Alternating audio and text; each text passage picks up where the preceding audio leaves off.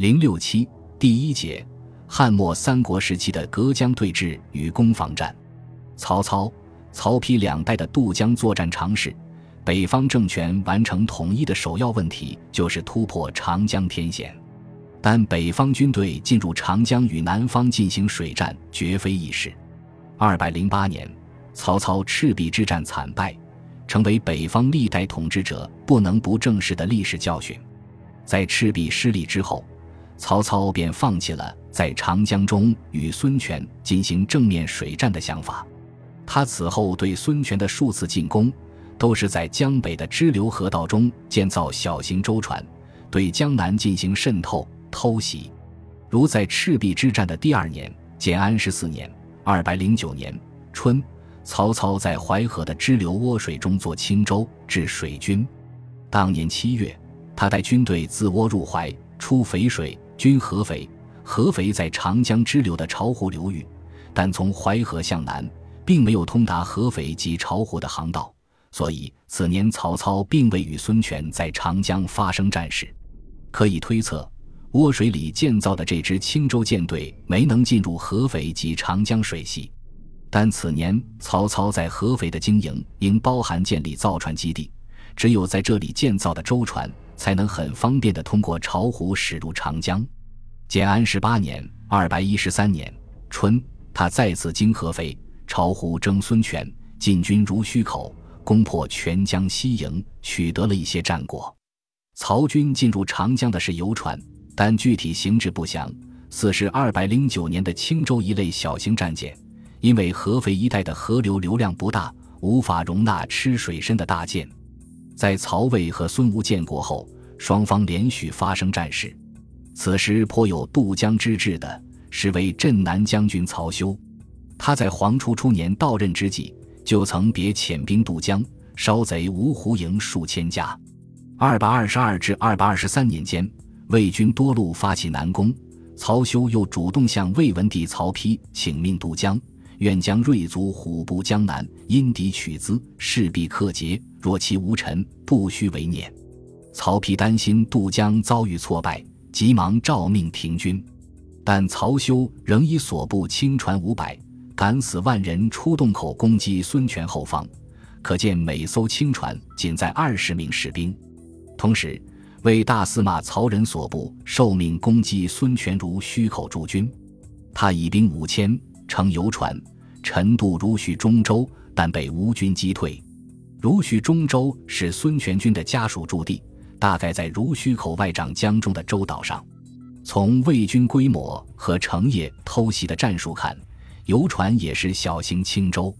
此后的黄初五年（二百二十四年）秋，曹丕重拾曹操的做法，在涡河中造船驶入淮河，再沿沟通江淮的传统运河行至广陵，驶入长江。他宣称，这次南征的目标是吴欲去江数里，助攻势往来其中，见贼可击之形，使出骑兵击之。若或未可，则当疏六军以游猎，享此军事。可见，主要是试探和寻找战机。此举引起孙吴方面极大惊恐，江南全境动员，沿江数百里全面戒备。但长江中风急浪大，曹丕的龙舟几乎倾覆且飘向南岸，曹魏君臣为之丧胆。曹丕也承认，魏虽有五七千群，无所用也，只得班师而归。次年（二百二十五年）秋冬。曹丕不顾臣下反对，再度南征。魏军十余万兵力集结于广陵，准备一举渡过长江。可能出于去年在长江中遇险的顾虑，曹丕此番没选择在秋季盛水期入长江，而是选择了十月的冬季枯水期。但天寒结冰，魏军战舰都被冻结在运河中，而无法驶入长江。势遂大寒，水到冰，舟不得入江。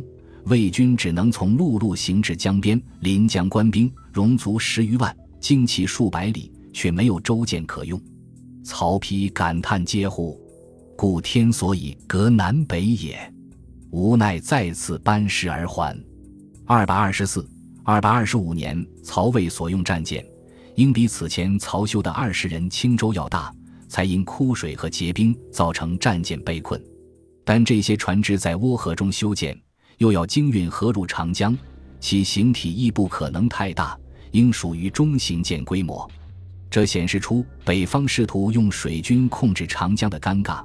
由于不适应长江风浪，北方军队只能选择在冬季的枯水期发动南征，希望乘江面较窄时渡江。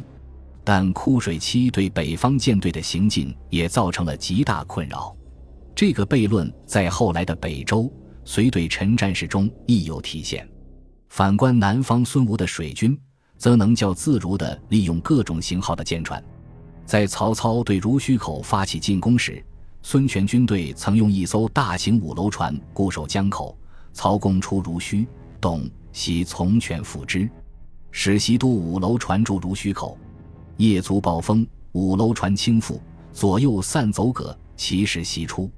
袭怒曰：“受将军任，在此被贼，何等委屈也！敢复言辞者斩。”于是莫敢干。其夜船败。袭死，这种船应是有五层高楼的大型战舰，对曹军的轻船、游船具有体积优势，周围系有走葛及轻舟以配合作战。巨舰则起着水上基地母船的作用。当然，《三国志》对水战细节记载太少，当时的水军装备和作战方式已难详究了。